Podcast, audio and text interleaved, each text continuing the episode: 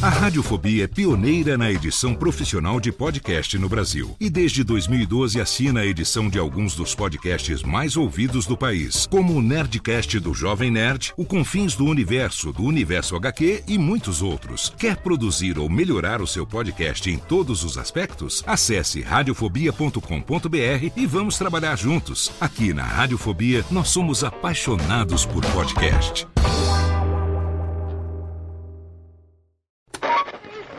20 horas e 25 Sim, senhoras e senhores, está começando a partir de agora o primeiro Radiofobia. Hoje totalmente fenomenal, um programa especialíssimo apresentando pra você. Radiofobia, senhoras e senhores!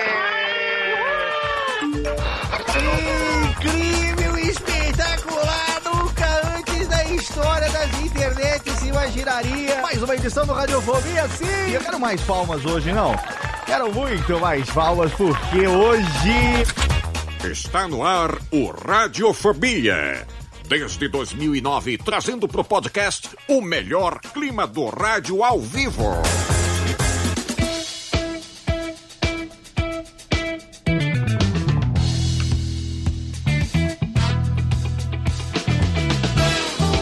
Saudações, ouvinte desocupado! Eu sou Léo Lopes e tá no ar pela Radiofobia Podcast Network, mais uma edição do seu Radiofobia, Lê! Sim!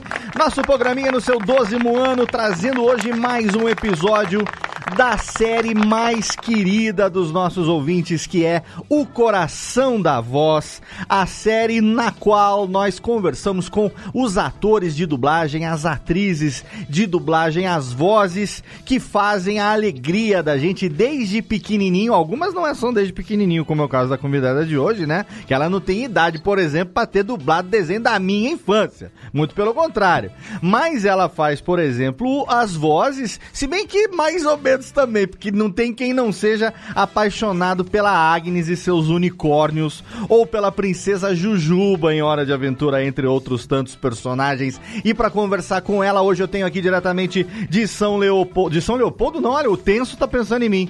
De Santa Maria, na boca do monte, a menina que gostaria de dublar uma Jujuba, menina Jéssica Dalcin.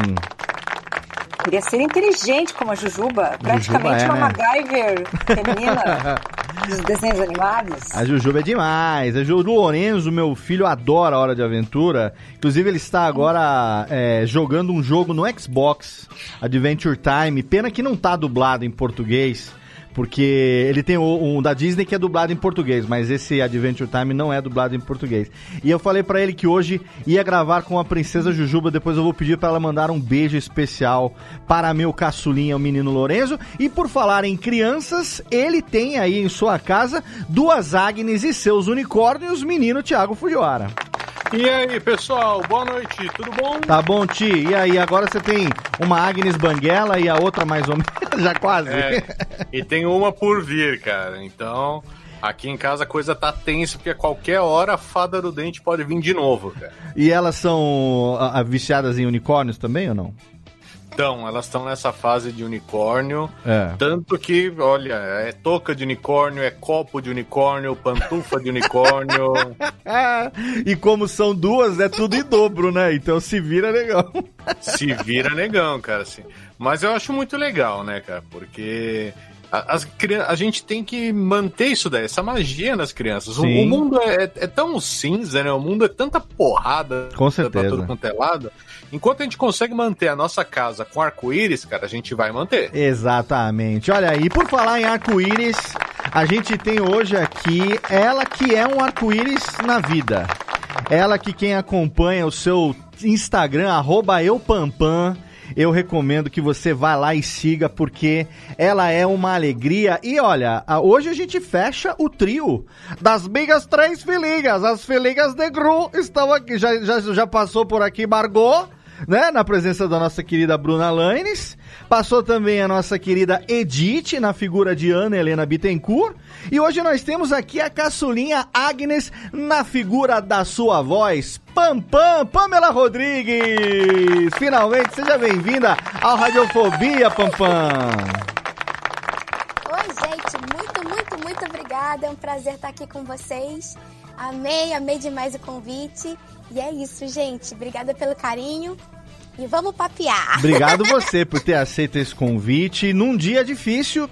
Né, a gente está gravando, infelizmente, Sim. no dia que a gente perdeu o Júlio Chaves, um, um ano que tem sido um ano barra, se já não estava sendo difícil por conta da pandemia, dos profissionais de dublagem terem que se adaptar a essa nova realidade, muitos gravando né, de casa, tendo que reestruturar suas condições de gravação e tal, que é um papo que a gente ainda vai ter aqui num outro momento. A gente vai trazer aqui Mariângela Cantu para a gente bater um papo é, e Guilherme Briggs também para falar sobre isso.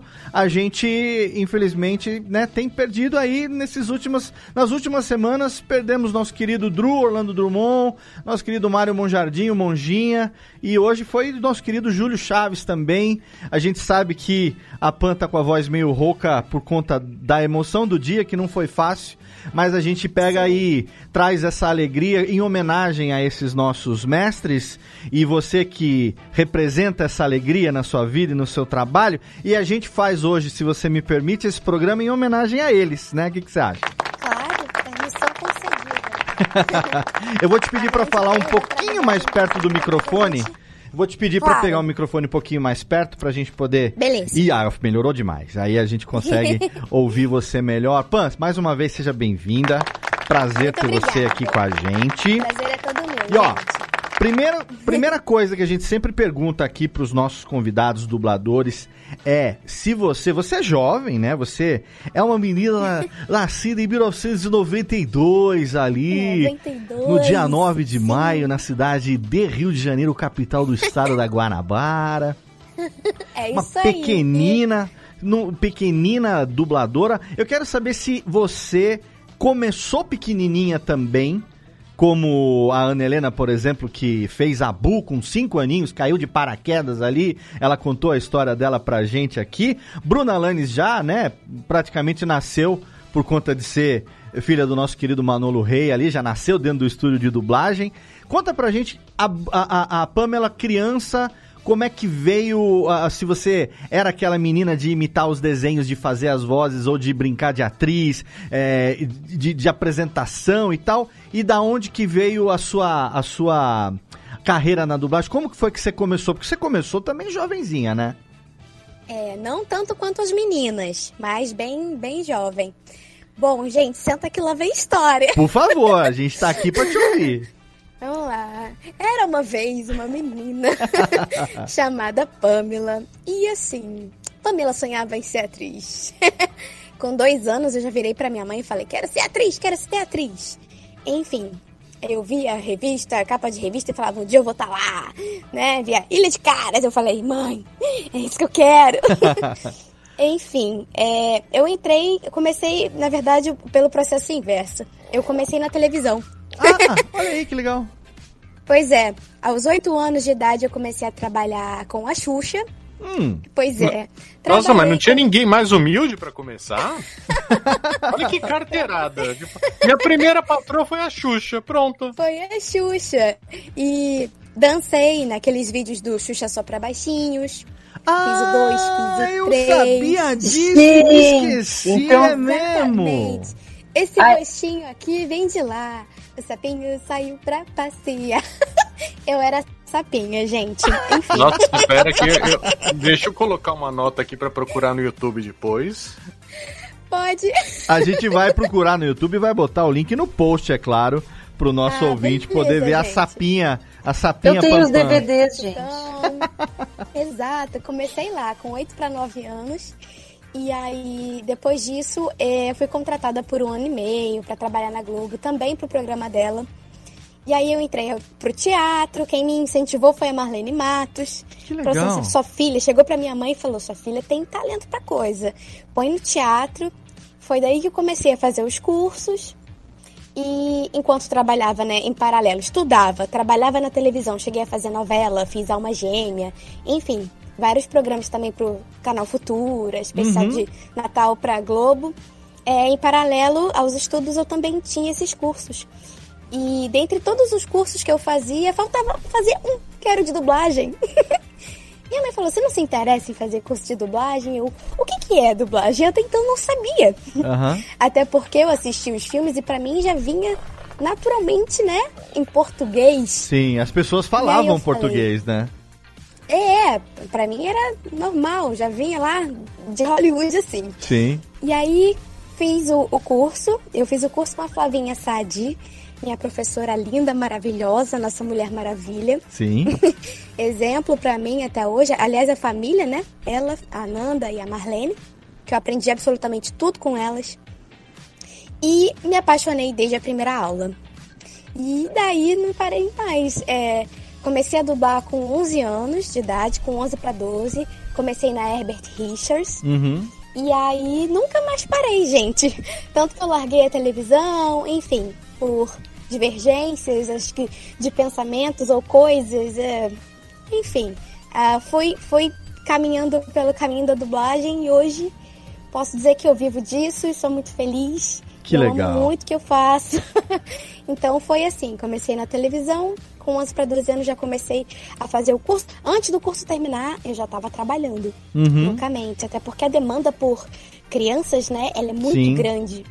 É, A, gente, a gente conversou aqui há muitos anos já é, com a Miriam Fischer, né? Que com certeza você conhece a Miriam. E ela contou pra gente da época em que é, a dublagem de vozes ah, de meninos eram feitas por mulheres. Porque se tinha uma deficiência muito grande de dubladores mirins, então você pegava mulheres com vozes mais agudas, né, e colocavam elas pra fazerem é, as vozes dos meninos, né? E você já é de uma geração bastante rica de vozes mirins, né? Tem lá, como é que chama lá o, o menino do o neto do, do Orlando Drummond também, tem O Dudu. o Dudu, tem muita gente boa que, eh, enfim, começou também com- na, na tua época, a própria Ana Helena, Bruna, né? Que já é de uma geração aonde crianças já começaram a dublar e meninos fazendo meninos, meninas fazendo meninas. Eh, você chegou a Mas fazer. muitas men- meninas fazendo É meninos isso que eu ia também. perguntar, isso que eu ia perguntar. Você chegou a fazer menino também já? Fiz, fiz, muitos meninos. Inclusive, um dos primeiros filmes que eu fiz com o próprio Briggs se chamava Os Seus, Os Meus, Os Nossos. Que era tipo um 12 é demais, sabe? Sim, sim. E aí eu fazia o Aldo, que era o menorzinho de todos. E foi o primeiro menino que eu fiz, assim, em toda a minha vida. Que legal. De lá pra cá foram vários, né? E tem o Pepinito de Gato de Botas também, que ninguém diz, mas sou eu. Olha aí. É. o Cham Cham de Fanboy Cham Cham, que era da Nick O Tchan, época. sim. Sim, eu fazia o Cham Cham. Que É, legal. coleciono alguns meninos aí. Qual foi o primeiro, o primeiro personagem que você dublou? Quem foi? a- você lembra quem foi a primeira, o primeiro personagem a ter a sua voz? O primeiro trabalho que você fez? O primeiro, eu lembro do primeiro trabalho de destaque, assim, Hum. que na época eu nem acreditei. Foi Guerra dos Mundos, o filme. Dakota Fanning, foi você que fez? Dakota Fanning, isso. Caraca! Foi na antiga VTI, Sim. é, fiz o teste. E segundo o que me disseram lá, quem escolhe as vozes e tudo mais é o próprio Tom Cruise, né? E aí, Olha. quando me falaram que ele tinha me escolhido, eu fiquei tipo. eu fiquei. Eu surtei, gente. E foi assim, primeiro papel de destaque. Não foi nem dublagem pra cinema. Na Sim. época tinha aquela coisa do, do VHS ainda, né? Do DVD. Então era pra, pra essa mídia. Mas eu já tinha ficado super feliz, porque eu tinha visto o filme no cinema. Eu falei, poxa, eu fiz o teste, eu quero tanto passar e passei. Quem foi o, o- Tom. Cruise com você nesse filme? Você lembra? foi o Felipe Maia. O Felipe Maia, que é, um, do- um É. da- uma das vozes do Tom Cruise também, né? Tom Cruise que Isso. não, não tem necessariamente um boneco, né, no Brasil, dependendo do, do, do, do estúdio, ele tem uma, uma voz diferente. Tanta gente já fez, né? A voz do, é. do Tom Cruise. Mas a Dakota Fanning era bem menininha, né? Então eu acho que deu Era bem, bem né? menininha. Ela foi numa época que ela ainda era bem novinha, né? Bem novinha, pois é. Tanto que depois ela foi crescendo e tal, e a minha voz, ela demorou, confesso que demorou bastante, assim, pra eu encontrar um lugar confortável pra eu jogar ela mais pro grave, sabe? Aham, sim. Foi, foi difícil de encontrar esse lugar. em mim. E demorou, já tinha 18 anos, já tava fazendo a Jujuba e eu ainda tava nessa busca incessante pelo, pelo meu lugar de fala. Tipo, sou uma mulher, tenho 18 anos. Até eu me apropriar disso foi bem difícil. Até porque é, tem toda essa questão também da oportunidade, né? Sim. Como eu fazia criança, faço criança muito bem, é, entendeu? Aí, Sim. até surgirem os primeiros papéis um pouco mais maduros, Sim. foi um pouquinho difícil. Mas isso foi algo que você eh, tivesse buscado mesmo ao longo do seu crescimento? Você chegou um momento que você ficou adulto, você começou com 11, né? Então, Foi. você teve aí até a idade adulta, sete anos, onde, sei lá, estava num lugar tranquilo, dublando criança e tal, não sei o quê. Teve um momento que você sentiu vontade de fazer coisas mais, entre aspas, maduras, adultas? E, e você mesmo começou a buscar isso, essa, essa maturidade vocal ou não? Exatamente isso. Exatamente isso. legal. Porque é aquilo, a gente como a gente como ator, né? Tipo, a gente eu eu, Pamela, Uhum. eu gosto daquilo que me desafia. Ah, mas não importa se é um papel grande, um pequeno, podem ser dois loops. Mas eu gosto daquilo que me tira da zona de conforto. Então, se era um personagem bonzinho, com uma voz fofa e delicada, Pamela. E aí eu não saía daquele quadrado. E aí, com o tempo, aquilo foi me incomodando. E aí, quando eu vi a oportunidade de fazer um trabalho diferente, Uhum. para além daquilo que a Pamela é, aí eu via nisso uma oportunidade de amadurecimento. E aí eu comecei a correr atrás disso. E aí, aos pouquinhos, as oportunidades foram surgindo.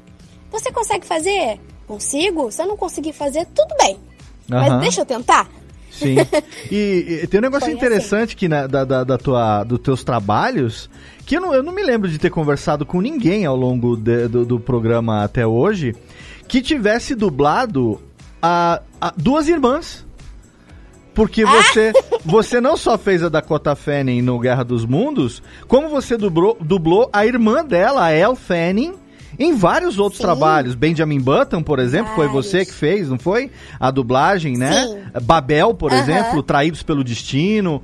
Você dublou duas irmãs e eu não me lembro de ter conversado com ninguém que tivesse falado, eu fiz tu fulano, mas a irmã é. dela também sou eu que faço.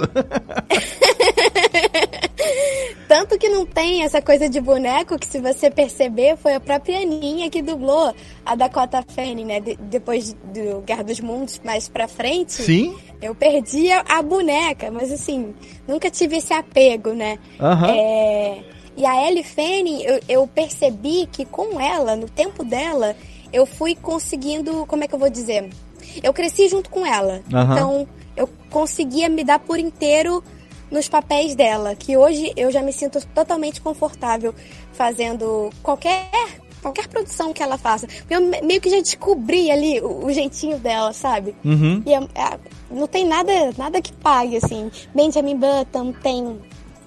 Ai, aquele filme da Coppola. Meu Deus do céu. É. Tem tanto filme bom. Um lugar qualquer, não?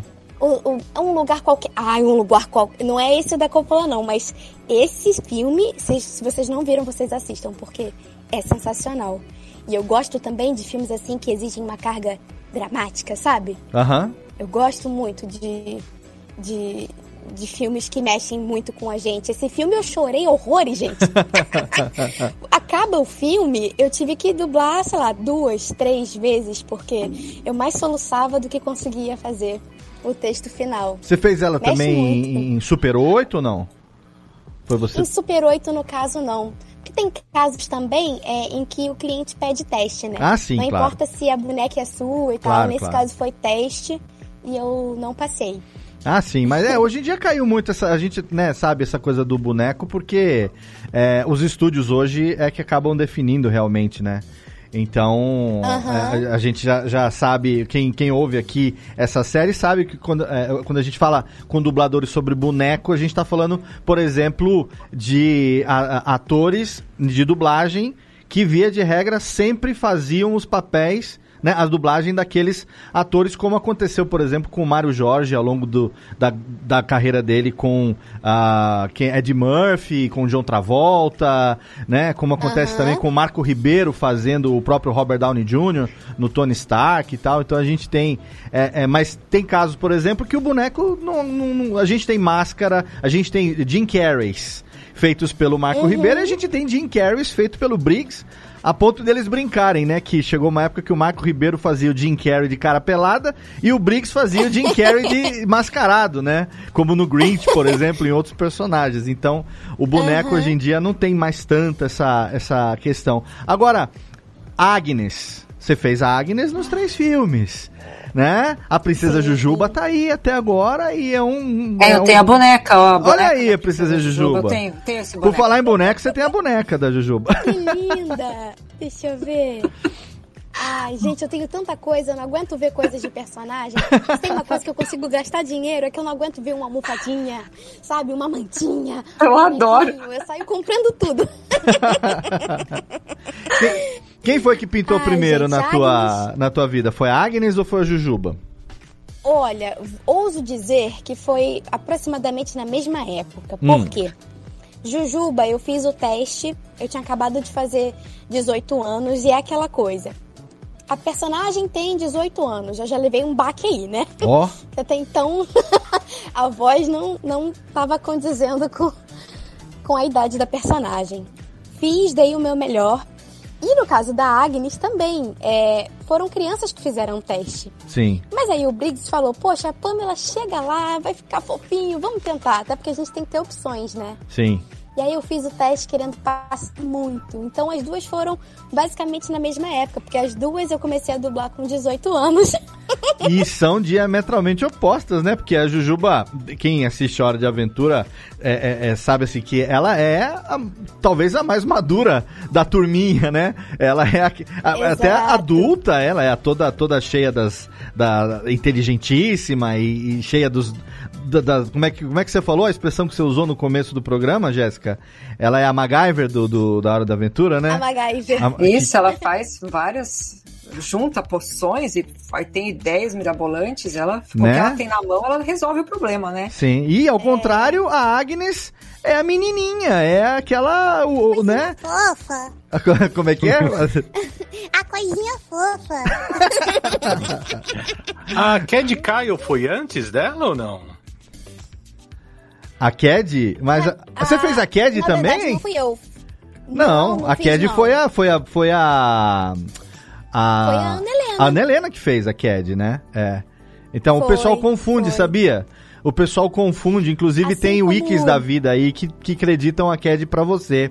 E aí o pessoal tava Acreditam a Cad e acreditam muitas vezes a Tônia também. De todo mundo dei o credit, mas eu não fiz a Tônia, gente. Sim, sim. Porque, a, a- porque sabe, porque eu, eu, eu acredito que seja assim. Como a gente não tem uma fonte de, é, digamos assim, um, rep- um, de- um repositório de quem faz o que em cada estúdio, os fãs que montam as wikis de fãs e tudo, que é onde a gente acaba achando informação sobre os dubladores, né? Porque a gente não tem uma, uma digamos, uma fonte única. Acabam fazendo muito de impressão. E a impressão, às vezes, ela engana. Porque você acha que tá ouvindo uma atriz e na verdade você tá ouvindo outra. Isso, isso acontece muito também com atores, às vezes até maduros, né? Que você acha que tá ouvindo, o, o- por exemplo, ah, vozes assim, sei lá, você acha que quem tá fazendo ali o. o é... Oh meu Deus do céu, como é que chama lá o nosso querido. Olha, esqueci o nome dele, o Brad Pitt, que tem tantos atores que já fizeram, né? O, o Brad Pitt.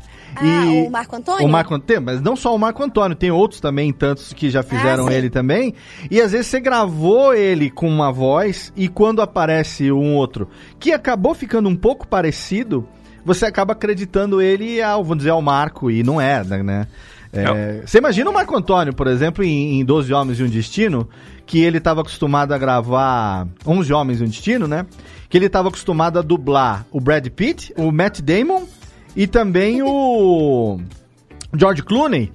E de repente os três estão num filme só, e aí ele tem que fazer um e tem outros dois fazendo os outros dois. O cara Não. que tá ouvindo aquilo não tem a referência, fica maluco. Fala, Thiago. Olha, uma coisa boa é que hoje em dia, eu vejo principalmente na Disney isso, né? Que no final de todo episódio, todo filme, aparece a lista de dubladores. Hoje em dia se tinha acredita. antigamente. Exato, exato. E ó, outro dia eu tava assistindo um desenho com as meninas e quando terminou, aí ficou eu com a minha esposa, né? Tipo, mudou a dubladora da, da menininha. Ah, o Thiago é um desses, viu, Pamela? Que é do grupo dos malucos, que nem eu, que nem a Jéssica também.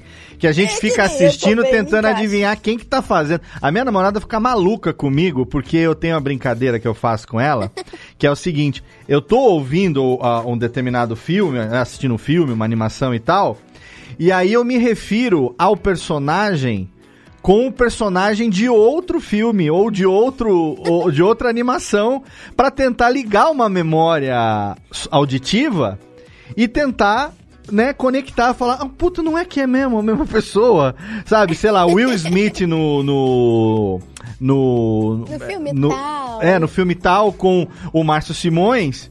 E aí o Márcio Simões aparece, sei lá, fazendo um, um- um- dublando uma outra pessoa. Eu falo, olha aí, ó, tá vendo? Isso aí é o Will Smith do, sei lá, eu sou a lenda. Assim, É o gênio do? Aladdin. É o gênio do Aladdin, É, né? Sei lá, é o faço- Murtog. Eu faço diferente, eu falo pra Aline, eu falo, ó, fecha o olho. Aí ela fecha o olho e fala, ouve esse cara falando. Aí às vezes ela entende, às vezes fala, ó, ó, vou falar uma coisa, seu Madruga. Aí ela, nossa, é o seu Madruga que tá falando mesmo. Ó, é fulana. Ela, ah, é, é fulana. É. E eu acho muito engraçado que as meninas começaram a perceber isso daí em alguns filmes. Ah, isso é tipo, legal, hein? Tipo, pai, ó, tem um. O, o Olaf, né? Ele é o Fá- como Fábio que- Porchat, sim. né?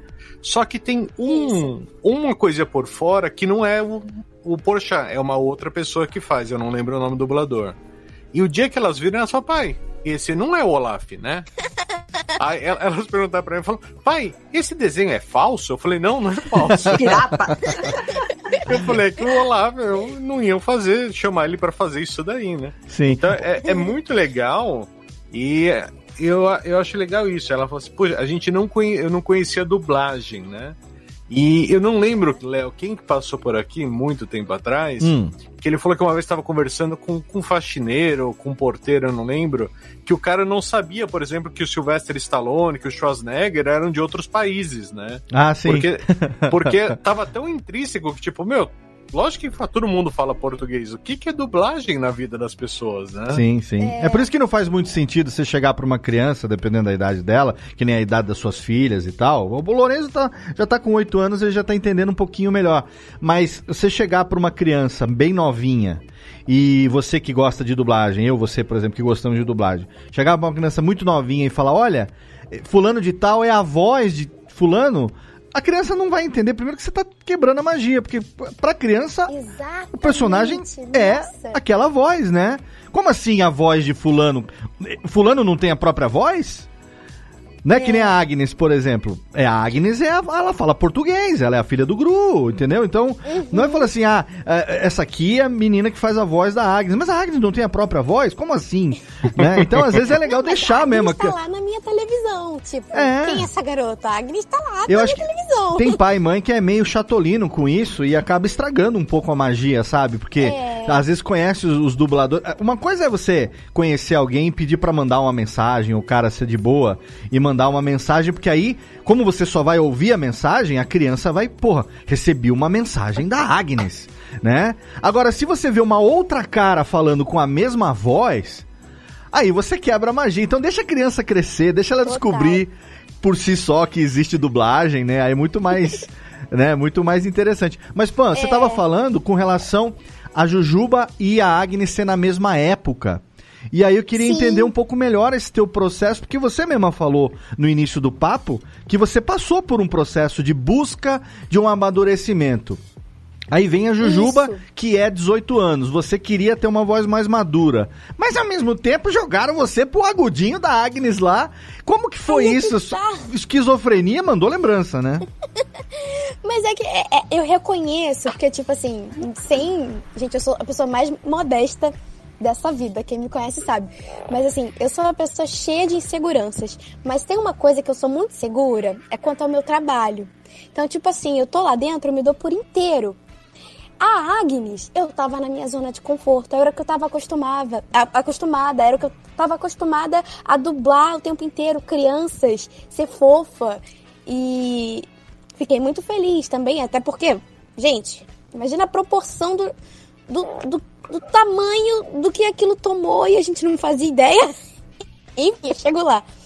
E aí, de repente, passar num teste pra uma personagem de 18 anos, tendo que encontrar esse lugar que ainda era muito incerto pra mim. Uhum. Então, Jujuba foi a personagem que me, me incomodou. Tipo, eu tava incomodada, tava desconfortável, mas o que é- era isso que estava me impulsionando para chegar nesse lugar. Então eu posso dizer para vocês que a personagem que me ajudou muito a encontrar esse lugar, essa voz é, de peito e não de cabeça, Uhum. foi a Jujuba. Sim. Até porque foram anos, né? Eu dublei ela dos 18 até os 26 anos. Então a gente Caraca! foi crescendo junto.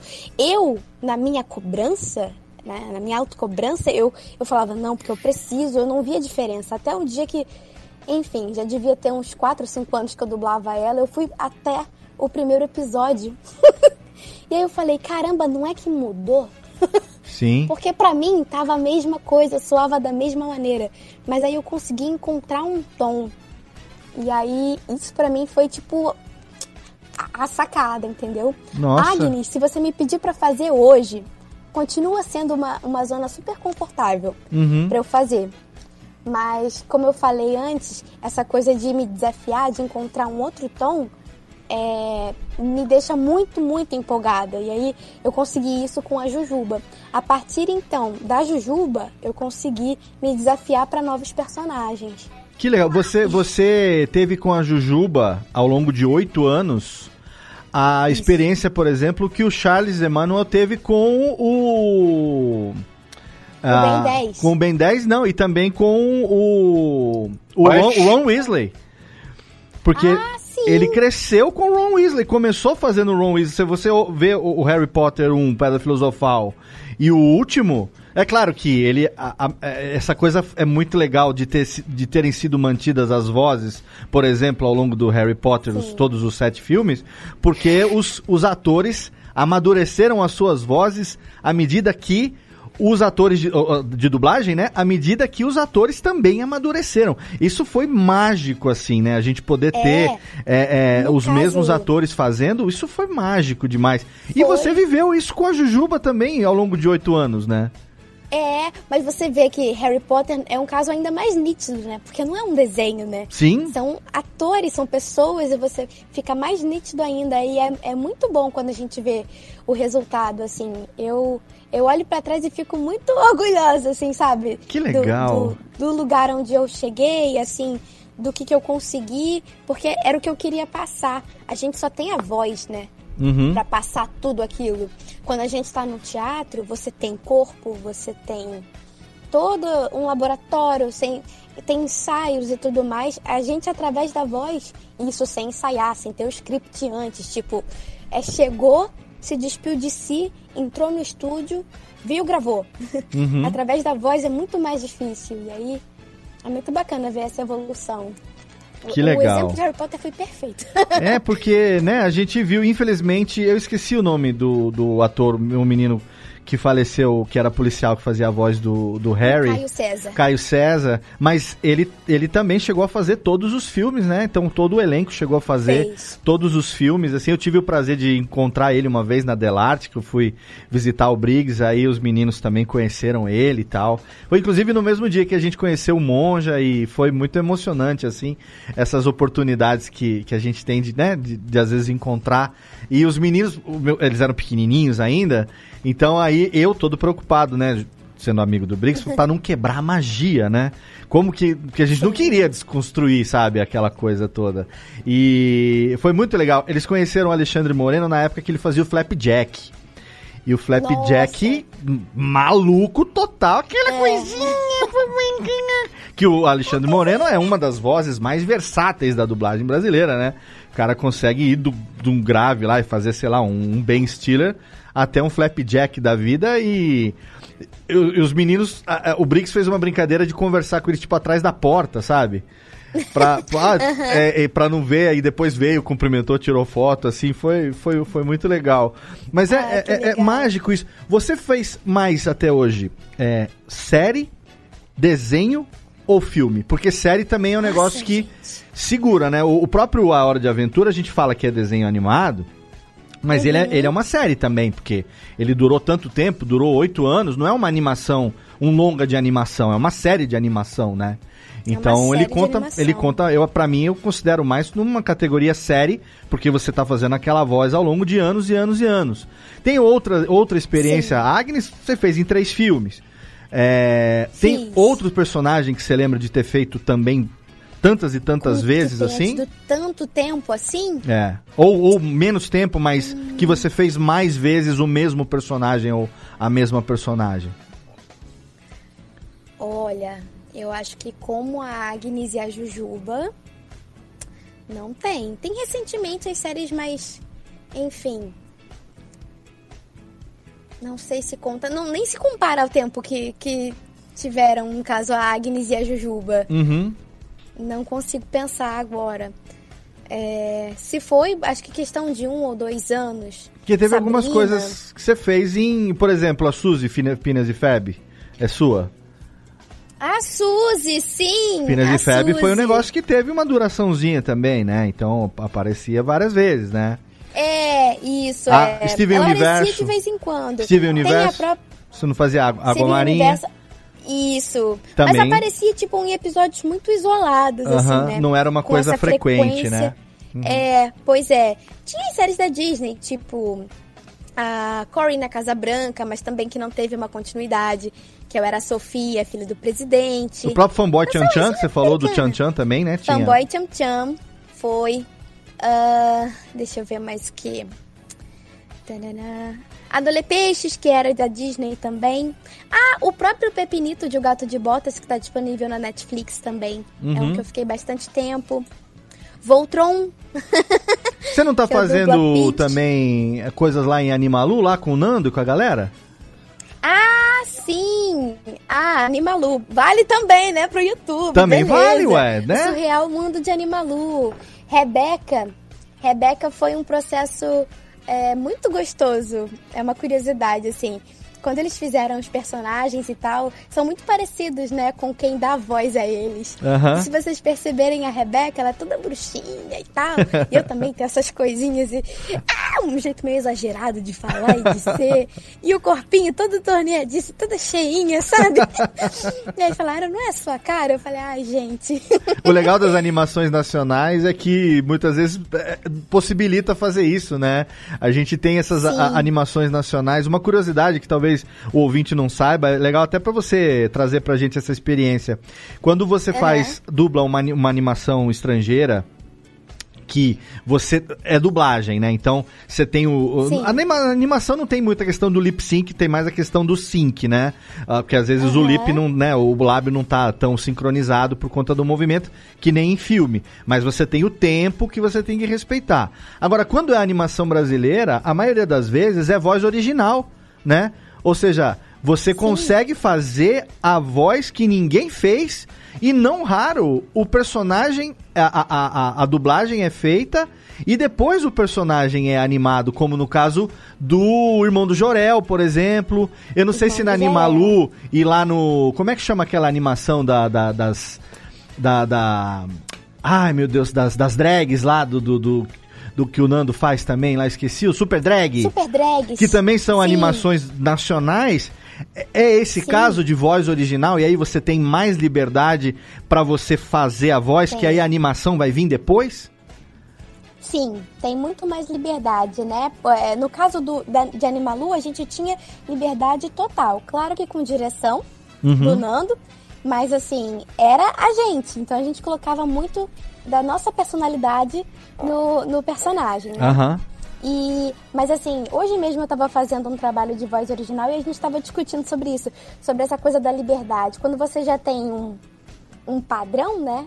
Quando vem já da, da, ah, com, com- no caso de dublagem, quando já vem com com um personagem pronto, você vai tentando se encaixar nele. A gente, como ator que trabalha mais esse lado de, né, do ator Uhum. durante a criação do da voz original, a gente tenta fica ali naquele limiar entre a sua liberdade e tentar chegar naquilo que o criador quer, né? Sim. Porque até então aquilo foi totalmente pensado, tem storyboard, tem várias pessoas por trás daquele processo. Então, é uma liberdade criativa, mas também a gente, a gente geralmente trabalha com opções, né? A gente Uhum. faz um, dois, três takes. E, e é um processo muito gostoso também, bem diferente da dublagem. Geralmente a gente grava também em ensemble. Já trabalhei muito, trabalho com a Mel Garcia, que é que faz a vovó Juju, de Irmão do Jorel. Sim. E tenho aprendido muito com ela. faz assim. cocô bonito. Eu acho muito demais. Isso. Você vê a animação. Come a Maravilhosa. veia, faz cocô bonito. Eu acho de vovó Juju é, É, muito legal. Fenomenal, assim. melhor, melhor personagem possível, assim. Viu? Eu, eu tinha E- uma, uma, uma dúvida aqui. Você chegou a fazer a Pig? Você chegou a fazer A alguma Pig? coisa de Miss Pig, de Muppets Babies? Eu sou a Miss Pig, sim, de No Muppet, Muppet Babies, Babies? dessa nova geração. Você tá de Aham, sacanagem comigo. Sou eu. Essa, nova- a gera- essa geração do, da animação da- do 3D, da animação. Da animaçãozinha bonitinha? Isso. Nossa, eu assisto todo dia isso, né? Cara, Jura? porque eu, sou- eu sou da Juro? geração, eu sou da geração Muppet Babies do desenho que passava no SBT, né?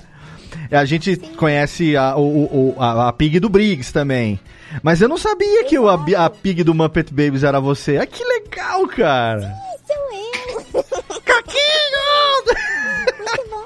Ah, Kerminho. Ave Maria. Ela chama ele de Kerminho, né? É, porque é, é, ele é- é o Kermit, não é o Caco o Sapo, né? Isso, é. E é muito gostoso dublar. É um desenho muito, muito Muppet lindo, né? Babies é. Eu sabia quando eu era um pouco mais jovem. Hoje, se eu puxar pela memória, vem. Mas eu sabia a- o tema de abertura do Muppet Babies, decor. E eu cantava fazendo as vozezinhas. Quando eu era Eu mais também. novo. Aquela do Muppet. Babies. É. A gente faz, fazia. Fazia. I love great jokes. Animal fire. I love my computer. Era muito legal. Animal! Animal come, animal. Animal que fica também a homenagem aqui ao animal do monja, que vai ser sempre o animal, né? Nunca, nunca vão substituir. Olha que legal. Muppet Babies também já tá um tempinho aí, não é? Desde 2018 já? É, eu vou te falar que assim, parar pra pensar quanto tempo que tá é muito Né? difícil. Não, já Você tem um falando tempinho. agora pra mim soou tipo, meu Deus, 2018? Você tá se achando velha, Pampam? Não faz isso, não. Não, não tô me achando velha, mas é que, tipo, que sobra pra nós, né, Léo? Não, mas é porque, é, sabe o que é A legal? gente perde a noção do tempo. Você já parou É. pra pensar que tem toda uma geraçãozinha aí que tá crescendo ouvindo você, do mesmo jeito que Ai. você cresceu ouvindo as vozes, você citou a Marlene, citou as filhas dela, né, e as outras Uhum. tantas vozes que, que você com certeza cresceu ouvindo. Você já parou pra pensar que essa geraçãozinha tá tendo essa mesma referência com você, com Bruninha, com a Sim. Helena? Isso é muito legal. Como que é a tua cabeça com isso? Olha, é muito doido, né? Porque no nosso dia a dia, na nossa rotina, a gente tá tão focado em fazer as coisas e, assim, gente, é uma loucura. Quem acha que, ai, beleza, a gente gosta de fazer o nosso trabalho, mas é um trabalho, é o dia inteiro. É, né? eu tô aqui em casa desde 8 da manhã, tipo, trabalhando direto. E hoje eu vou, tipo, até às 11h30. Nossa, que né? acabando aqui com vocês, eu tenho mais coisa pra fazer. Eita, eita. Muito doido.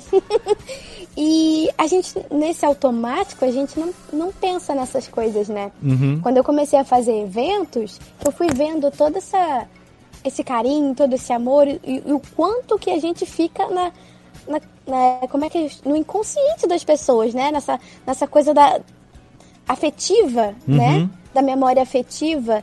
E aí é muito louco pensar também que, poxa, vai ficar aí pra posteridade e realmente fazer parte da vida das pessoas é uma coisa que agora que a gente tá falando que, meu Deus, a ficha tá caindo. Né? É muito doido. E quando a gente recebe uma mensagem de carinho falando, poxa, você fez parte da minha infância. É o que eu tava falando, a gente não tem muita noção, tipo, do tempo, né? Até que você fala assim, meu Deus, eu tô fazendo parte da infância, ou eu fiz parte da infância de alguém. Aí eu falo, Pai eterno. é isso mesmo? e ainda, ainda marcando, assim, porque são personagens que às vezes você compartilha suas histórias com as dele, né? Você se identifica e a gente vê. Vamos dar um exemplo. Outro dia eu tava vendo no meu feed tatuagens de personagens. Eu mesma, até agora, não tenho nenhuma tatuagem. Tá vendo com só? personagem meu. A vontade que eu tenho. E essas pessoas amam tanto que tem. Nem Lulu tá lá, tá Lulu tatuada. Aí tem é, Bonibel, Jujuba, tem Marceline. E você fica assim, gente, não é à toa, né? Que as pessoas tatuam na pele. Então, E fala, cara. E é, e é- e é legal assim, né? A, a voz do seu trabalho, ela não envelhece. Porque Não. ali tá a animação. Então hoje, eu, por exemplo, Monstros S.A., uma das primeiras animações que estourou da Pixar, né? A Uhum. Ana Helena fez a Bu com 5 anos de idade. A Ana Helena é uma mulher, já fez tanta coisa, teve aqui conversando com a gente. Eu pego hoje pra assistir Monstros S.A. com o meu filho, que é novo, que não assistiu lá atrás. Ele vai ouvir a voz eternizada da Ana Helena com 5 anos de idade. Então, o trabalho não envelhece, o trabalho Não. é eternizado, ele fica lá, né? A Agnes, por exemplo, o mesmo que coisinha vontade de morder que a gente tem quando tinha quando assistiu o, o Malvado Favorito no- na- pela primeira vez, quando a gente vê na reprise, a sensação é a mesma. É a mesma, é. Né? É a Exato. mesma. A gente vê lá, unicórnios eu amo, unicórnio. Aquele do. Batendo o- a irritação de Isso é irritante? Isso é irritante? Muito! irritante. Como é que é? Faz de novo. Hã? Esse som é irritante. Muito! Pensar que um dia meus filhos, meus netos vão estar escutando a minha voz. Não é? Isso é muito legal. Que nem hoje a gente ouvir, sei lá, um, um Popeye dos anos 60, que era dublado pelo Drummond, um Pernalonga também daquela época, que era feito pelo Mário Monjardim. E são eternos, né? Você vai assistir hoje. O meu, o meu, o- o- esses dias a minha namorada falou assim: Você viu que o Lourenço está assistindo Looney Tunes? O Lourenço é o meu filho de 8 anos, é o mais novo. Eu tenho 3, o mais novinho tem 8 anos. Falei, não. Aham. Aí, dá uma- E ele rindo, ele se escascando de dar risada. A gente tava na sala vendo uma série, alguma coisa assim, e ele tava no quarto, na TV, assistindo. Mas se descascando de dar risada. Eu vou ver, ele tá assistindo Looney Tunes, tá passando Pernalonga e, e Hortelino. E o que, que é, velhinho? E ele cascando o bico de dar risada. Ninguém indicou pra ele apareceu lá no, no streaming, ele começou a assistir, gostou, e aí você vai ver a dublagem, esse, por exemplo, Pernalonga, acho que por uma questão de, de licença e tudo mais, não é com a, o, Pernalonga não é com a voz do, do Monja, mas é o. Alexandre Moreno, que fa- faz o Pernalonga em algumas animações também, tem o Moreno também chegou a fazer, né? E é com o Moreno, mas o Moreno faz o Pernalonga, assim como o Fernando o Mendonça faz também, homenageando o Monja. Não tem quem não faça o Pernalonga homenageando o Monja. Ninguém vai fazer um Pernalonga a mais em português ao longo de 20 Sim. gerações que não falem o que é que é, velhinho. Ninguém vai fazer um Scooby-Doo que não seja. jeitinho. É, fazer aquele Scooby-Doo do Drummond que o, que o Guilherme faz no Tobias, aquela coisa assim do velhinho. Todo mundo vai fazer isso pra sempre. Quer dizer, você vai. Mesmo quem vier depois, por uma questão de licença e tudo mais, eventualmente tenha que redublar a Agnes, alguém vai Uhum. homenagear a Pamela Rodrigues. Você já pensou nisso? Né? Não, imagina que as pessoas. É, Você ué. imagina que existem pessoas por aí que estão imitando a sua dublagem. Sim! Pro, pros filhos, pros netos. Era isso que eu ia dizer, eu tava pensando agora. A gente estava falando antes sobre a magia e o afeto que essas vozes imprimem na gente, e a gente leva para a vida adulta e não para não descaracterizar isso para uma criança, né? E na verdade, ó, semana passada uma amiga minha fez aniversário e o, ela é louca pelo Mickey. E ela tem roupa, tem pantufa, tem toda, né? Aquela, aquela parafernália toda. E eu mandei para ela um áudio imitando o Mickey e dando os parabéns. E ela com quase 40 anos na cara, achou o máximo. Salvou e aquilo ali emocionou ela, entendeu? Porque é, porque faz parte. Eu tenho uma prima que também já tem seus 30 e poucos anos. Quando ela era pequena, eu imitava o Otelino, trocar a letra, falando desse jeito, falando com ele no lugar. E ela, até hoje, se eu chegar pra ela dizer, bom dia, Mariana, tudo bem? Ela vai dar risada, Olha porque aí. ela vai lembrar, entende? Exatamente. Ó, Você desmonta sabe- com a pessoa, só Você fazendo sabe, uma brincadeira que me remete pra infância e não tem o que mude isso, né? Fica Não marcado.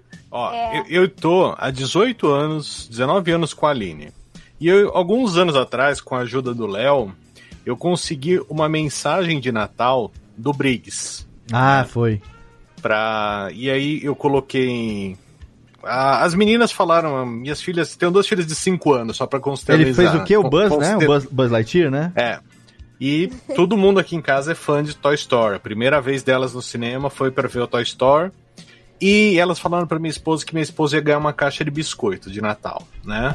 E a gente não podia quebrar, mas a gente falou, ok, vai ser uma caixa de biscoito. E aí te- eu tive essa ideia e falei com o Léo e o Briggs, super gentil, ele gravou um vídeo, editou. Nossa, o, o Briggs é um, um coração imenso. Não E eu salvei, né? eu, eu salvei num pendrive, parecia aqueles filmes de, de detetive, assim. Ela abriu, ela achou assim, o presente, que tinha uns biscoitos, aí tinha uma pulseira e um pendrive. Ela, o que, que é esse pendrive? Eu falei, espeta na TV, vai dar uma olhada o que, que é. eu gastei uma bica na, na pulseira que eu dei pra ela. Foi legal. A hora que ela viu o vídeo do Brace, essa mulher chorou. Mas essa mulher chorou. Então, assim, foi uma coisa, um vídeo de 30 segundos, mas ele trouxe tanta emoção e a- as vozes de vocês causam isso nas pessoas, né? Que às, vezes a gente pensa que, tipo, ah, sei lá, tô dublando, tô atrás aqui do microfone, ninguém sabe quem eu sou, mas não. Deve ter muita gente até hoje que fala, sei lá, faz uma brincadeira, uma brincadeira só de um pai com um filho, de uma mãe com uma filha, que isso vai reverberar daqui a 18, 20 anos. A, a criança fala assim: Nossa, minha mãe fazia isso quando eu era pequeno, eu fazia com meus filhos. É incrível, sabe? É, é um baita num tesouro isso. É verdade. É. Ah, mas a ficha, a ficha cai e a gente fica meio tentando descansar ainda. Ah, ó, eu vou, a gente vai fazer uma pausa rapidinho aqui. Então, porque Tá. a gente tá aqui no nosso nosso intervalinho, intervalinho, vamos vamos faturar.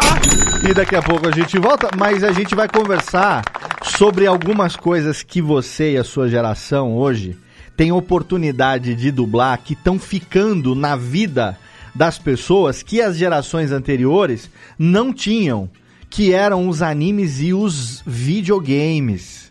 E a gente vai falar sobre. Porque eu sei que você tem personagens pesados aí nessa, nessas categorias que fazem com que você seja muito querida também e tem um fandom enorme, né? Tanto anime quanto videogame. Então você acha que a gente não tem coisa pra conversar com Pamela Rodrigues? Temos muita coisa pra conversar. Jéssica Dalcin, Thiago Fujiwara também vão preparar suas perguntinhas. A gente vai pro nosso bloco de recadinhos aqui e daqui a pouco a gente volta com a nossa querida Eu Pampam. Vai lá, segue agora no Instagram, arroba Eu Pampam no Instagram. Daqui a pouco a gente volta.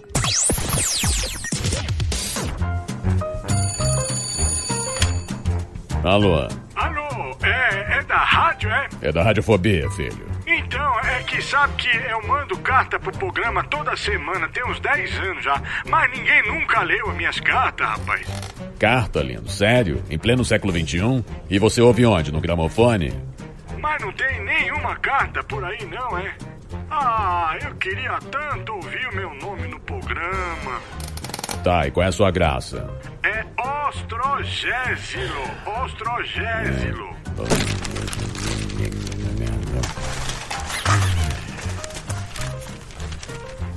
Achei sua carta, mas vamos te chamar de Totô, tá?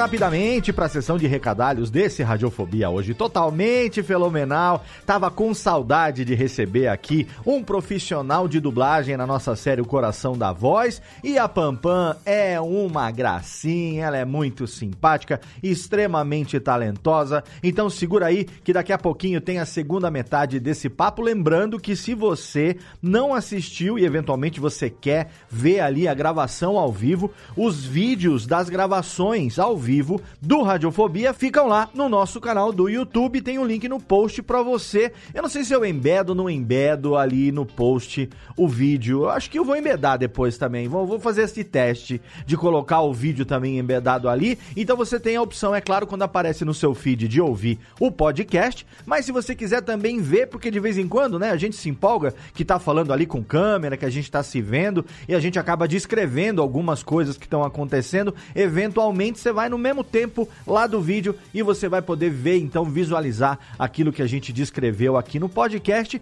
Se você ainda não participa do grupo de ouvintes, produtores e apresentadores integrantes dos podcasts da rede Radiofobia, da Radiofobia Podcast Network lá no Telegram, você não fica sabendo em primeira mão quando tem gravação agendada, você não participa ali num bate-papo com a gente, não recebe os memes ali no dia a dia e é de graça. Se você quiser, é só você entrar em t.me barra Radiofobia Network e você vai participar do nosso grupo de ouvintes, apresentadores e produtores dos programas aqui dos podcasts da casa lá no Telegram. Em primeira mão sempre você vai receber o link para poder participar das gravações ao vivo através do chat também e no último bloco mandar pergunta para os nossos convidados. Nesse momento aqui, eu quero agradecer também, é claro, nosso parceiro de hospedagem HostGator. Desde 2010, todos os meus sites estão hospedados nesse condomínio do mais alto garbo and elegância, do mais alto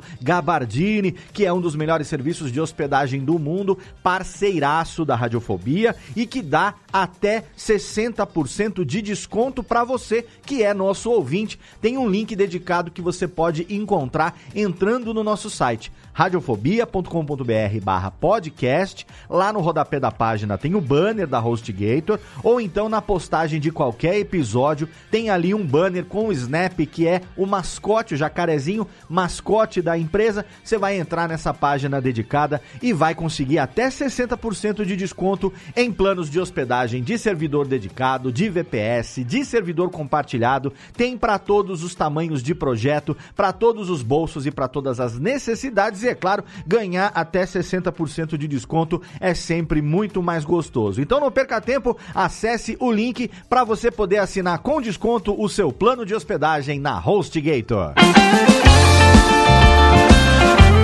E se você gosta do nosso Radiofobia, o podcast para quem gosta de cerveja, tá no ar mais uma edição, o Radiofobia número 29, é tudo marketing. Nesse episódio, eu, o John e o Calote, lá da cervejaria Juan Caloto, recebemos a Érica Barbosa, do Instituto Marketing Cervejeiro. Ela é uma carioca que cunhou esse termo, já formou muitos alunos nos cursos sobre comunicação e estratégia para esse negócio lindo que é a cerveja artesanal, profissionalizando a galera da cerveja artesanal no marketing. Um papo muito bacana que você encontra lá também no site da Radiofobia Podcast Network, radiofobia.com.br podcast, no feed único da rede ou então no feed dedicado do Radiofobia, que é o podcast produzido quinzenalmente aqui na casa, uma parceria com a cervejaria Juan Caloto. Lembrando que se você é maior de idade, você pode ouvir o programa e eventualmente também tomar a sua cervejinha. Se você é menor de idade, ouve o programa, mas espera ficar maiorzinho para poder beber. Enquanto isso, você segura aí e vai anotando as dicas aí da cervejinha que você vai poder tomar quando for adulto, belezinha? Então é isso, não tem mais nada por hoje. Recadinhos são esses, rapidinho mesmo. Agora a gente recebe de novo a Jéssica, o Thiago e a nossa convidada gracinha Pamela Rodrigues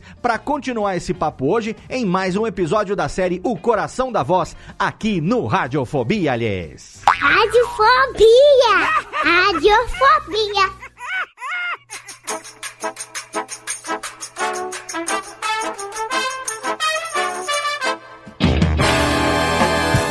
Tararinarari. Tamo de volta aqui com a Pam Pam Pam. tchikidum, dan, dan, dan. Tamo de volta no Radiofobia hoje, mais um Coração da Voz. Conversando hoje com Pamela Rodrigues, a menininha, a bonitinha, a voz. Já não vou falar mais voz de menininha, porque ela hoje já sabe fazer a voz de uma mulher. Cadê, Técnica? Tem reverb? A voz de uma mulher madura. A voz de uma mulher madura. Olha aí. fazer a. Vamos ver se Pamela Rodrigues tem um abacate da voz. Pamela, repita, com... repita comigo as palavras mágicas agora. Repita comigo: pedra, Pedra, cavalo. cavalo, Bota um abacate. Andrade. Andrade, Agora a fase que vai definir se você passa ou não no RH na Fossa Negra. como? Na Fossa Negra. Na Fossa Negra. Está contratada, pode passar no RH. Pamela ah, Pampam, que bom ter também você. é bom pra coco bonito, né? Como é que é? cocô bonito. Abacate também. Abacate. Abacate, é o abacate da voz. Essa mandar aqui um beijo, mande um beijo aí, Tênica, por favor. Para professor Sérgio Boca, que é o criador, na verdade Beto Hora, que é o criador desta brincadeira com o professor Sérgio Boca, que ele faz o teste de quem tem um abacate da voz. Para ser locutor, tem que ter o abacate na voz. tem que ter o toco, o toco da voz. E a Pamela Rodrigues, ela tem não só o toco da voz, como ela tem a vozinha também. A voz mais ag- aguda que você fez até hoje foi a voz da Agnes ou teve outra que Nossa. exigiu um agudão maior? Porque a gente tem aqui, também falando de novo da Miriam Fischer, eu, eu falei pra Ah. ela, Miriam Fischer, um arrependimento. Ela falou assim, a Vicky do Padrinhos Mágicos. "Mas por quê?" essa realmente. Ela falou, porque eu fui fazer o teste pra Vicky e eu fiz aquela perrada, aquela coisa de gritar e tal, e fui aprovada com esta voz. Então, tinha vezes que eu saía do estúdio com a garganta com gosto de sangue, porque eu tinha que fazer Com aquela gosto de sangue. aquela Vicky rasgando lazarenta.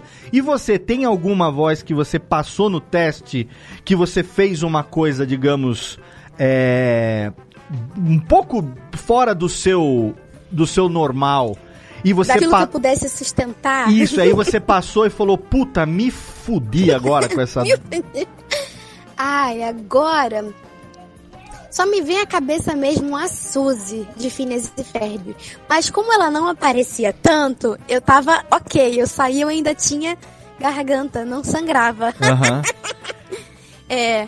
Mas geralmente esses desenhos, assim, pra canal infantil, né? Uhum. É, Discovery e tudo mais. Geralmente vem muitos episódios, a gente não precisa nem fazer tão agudo. Sim. Só fazer assim que. Dois episódios, a gente já acaba assim, tá acabando. Pelo amor de Deus. Ah, muito bom. Papá, a gente falou, eu falei no finalzinho do, do primeiro bloco, anime e games são coisas que a sua geração de profissionais abraçou de uma maneira, assim, totalmente diferente, ah, totalmente mais intensa comparado com as gerações anteriores. A geração anterior Sim. pegou bastante anime ainda ali, depois dos anos 90, começo dos anos 2000 e tal, ah, mais animação, eh, mais videogame, né? Ainda essa coisa de localização total em português e, e- e isso é muito novo, né?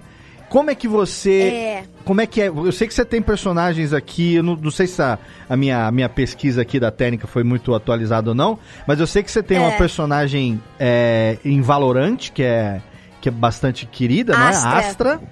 E League of Isso. Legends, Lulu, que também é o xodó da vovó de muita gente que tem um fandom enorme, né? Então, além desses, Enorme. tem outros personagens. E como é pra você fazer isso? Se é uma coisa que você faz uma vez, ah, ou se tem atualização constante por, por conta de, de pack de, de, de, de pacote novo, tem que fazer de novo, tem que atualizar. E a tua relação, que você citou eventos no primeiro bloco, quando a gente ainda Sim. frequentava eventos e tal, e durante uma boa década, o que movimentava dublador em evento era evento de cultura japonesa, porque era o fandom dos animes, né? E agora tem o Exatamente. pessoal dos games também. Como que é pra você fazer esses trabalhos e como que você é, é, é, lida com essa, com essa base de fãs que é tão ou mais apaixonada do que os fãs das animações, né? das animações. Como você mesmo falou, é tudo muito novo, né?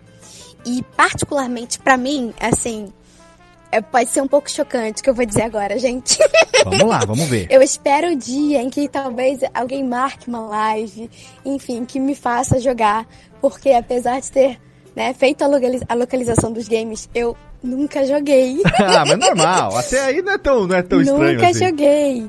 E assim, porque eu acho que seria algo muito interessante, porque eu também tenho essa curiosidade. É, e é aquilo, é, até eu começar a fazer os eventos, eu também não sabia da proporção Uhum. do trabalho. Tanto que o primeiro evento que eu fui, tipo assim, as pessoas começaram a sair da, do salão. Quem é essa falando? E aí eu comecei a falar dos personagens de anime. Quando eu falei da Lulu, gente, é assim, um estalo. Vem eu abaixo, só ouvi né? uma gritaria, o auditório enchendo, gente vindo de tudo que era buraco. E eu assim, o que é que está acontecendo? eu não era ninguém, de repente eu era alguém por conta da Lulu. Por conta da Lulu, olha. me assustou, gente, de tal forma que eu não consigo colocar em palavras assim pra vocês. E Lulu foi um presente. é, foi dirigida, no caso, pelo Léo Santos. Uhum. E basicamente o processo foi: eu cheguei lá, porque você tem várias formas de trabalhar, trabalhar com a localização de games, né? Uhum. Não que eu tenha feito, feito muitos, mas esses são os dois, assim, principais. É, ele chegou, eu vi a foto dela lá e tinha, um briefing, e aí ele falou: Eu quero a sua risada. aí eu, você vai escutar, vai em cima dela, mas não tinha ninguém, era você. aí eu falei: Tá bom, vamos lá. Então eu coloquei muito de mim na Lulu, Que sabe? legal. É, E ainda, ainda, eu confesso que ainda me assusta um pouco. eh, Enfim, eu sei que tem campeonatos mil. O fato também de eu estar vendo que as pessoas marcam a pele e tudo mais. E a maioria das pessoas que vêm até mim também vem pelo meu trabalho com os games, né? Tanto com Valorant com, como com League of Legends.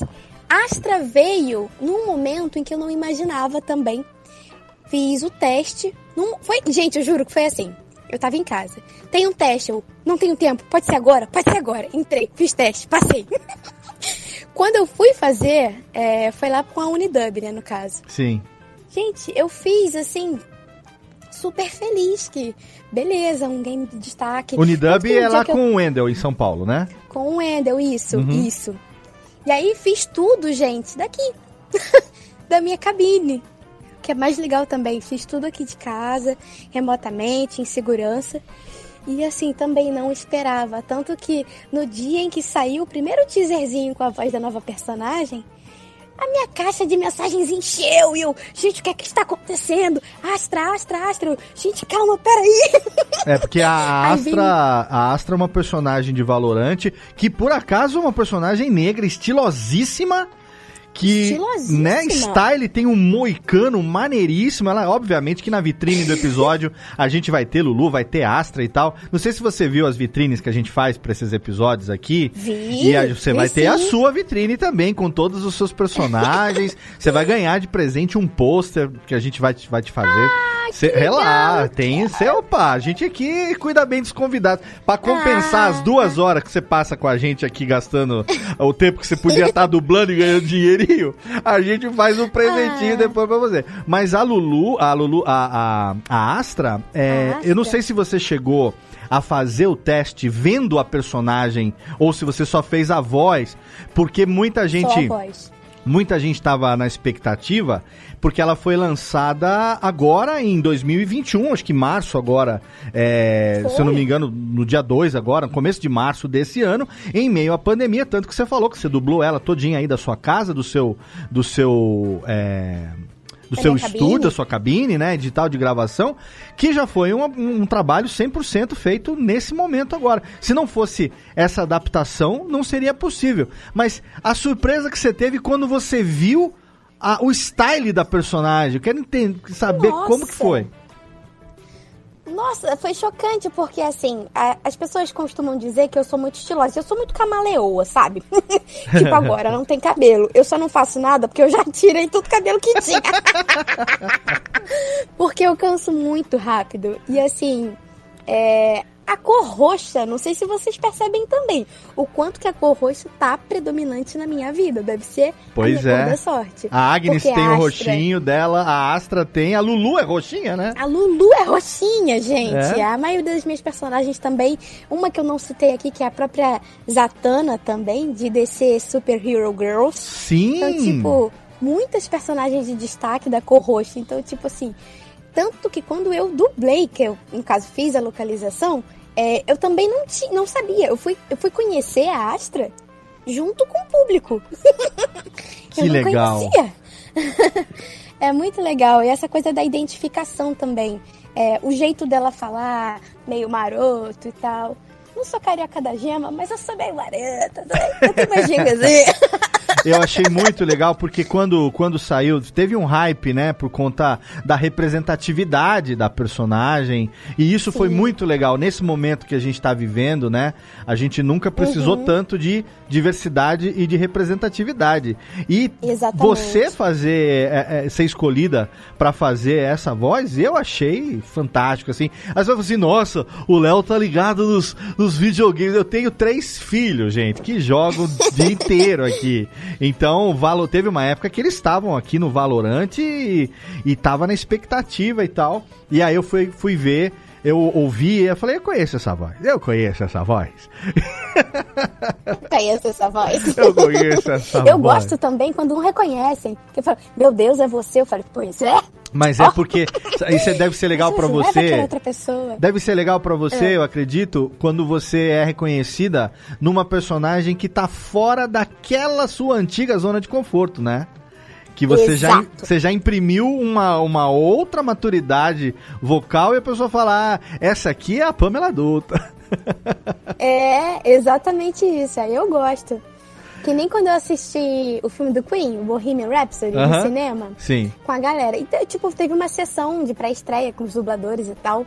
E aí, tipo assim, vários colegas mesmo, tipo, no final, quem é que dublou a, a, a, a Mary, a Mary Austin, né? Tipo, quem é que dublou? Aí, tipo, a Pamela. Oi? Tipo assim, a Pamela, a Pamelinha? Eu adoro, assim, essa surpresa. Agora, vamos ver se vem novos packs aí, se vem novas atualizações, porque tô aqui, gente, cheia de vontade de fazer. Lulu também eu dublei depois de anos, porque saiu. Vocês vão me ajudar. Saiu, saíram uns novos vídeos, né? Aham. Saiu esse ano também. E aí eu fiz essa atualização também com a Lulu. Muita gente achou que a voz tinha mudado, eu não sei porquê. Mas depois de também anos sem fazer a Lulu, foi muito gostoso dar, dar voz a ela de novo. Ter atualizado, né? E com os animes, É. Pan, como é que, é, como é que foi? Você já fez muita coisa também. Não vou nem perguntar negócio de quantidade, Gente, porque... Posso falar alguns. É, alguns. Tem vamos lá. um que eu particularmente quero falar desse. Se chama So I'm a Spider, So What?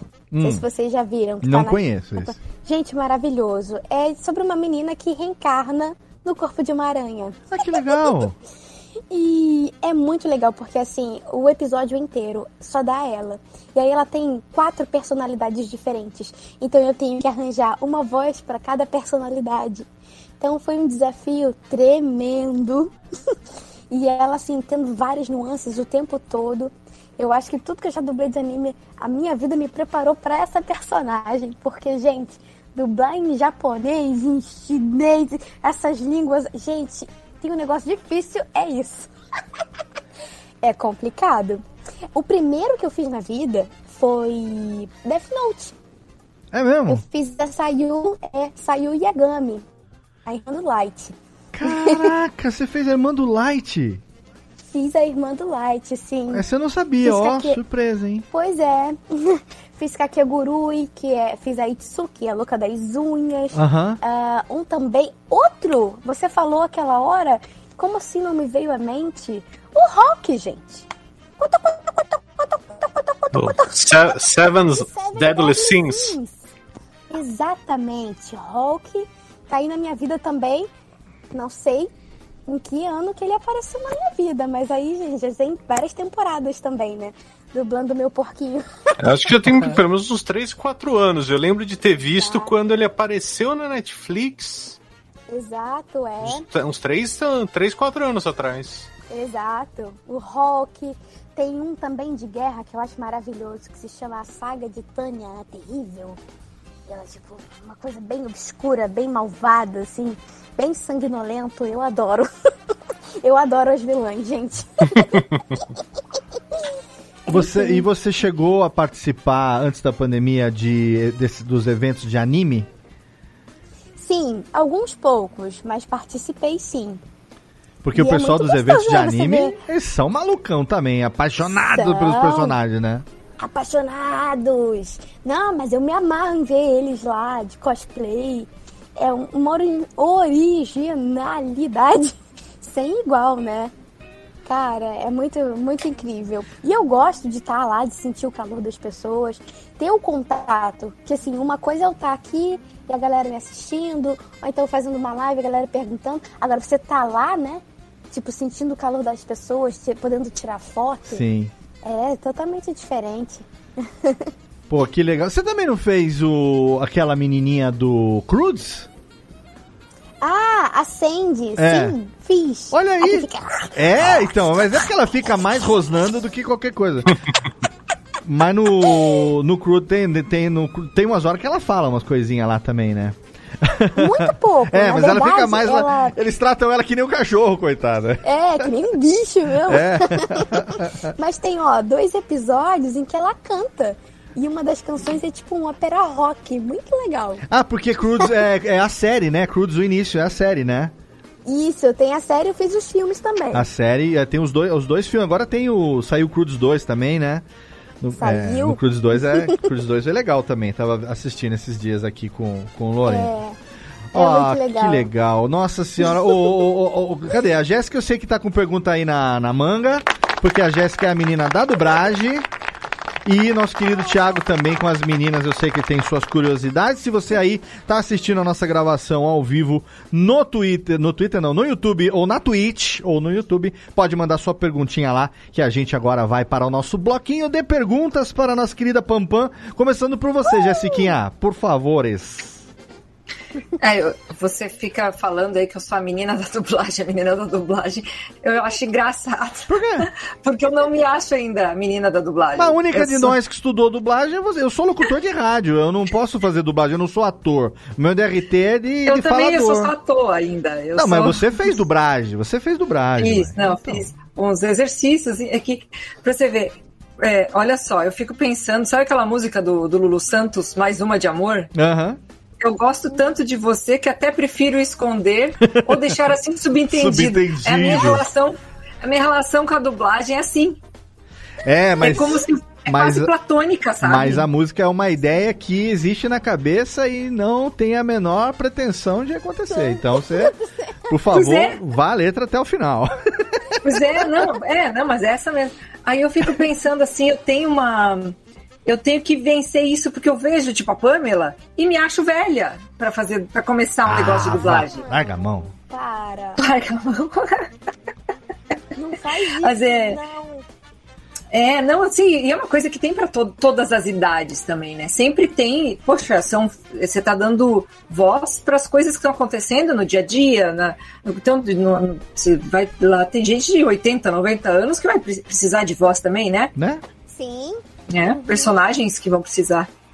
Com certeza. Você não pode deixar de, deixar de pensar em começar a qualquer momento. Nun- nun- Nunca existe.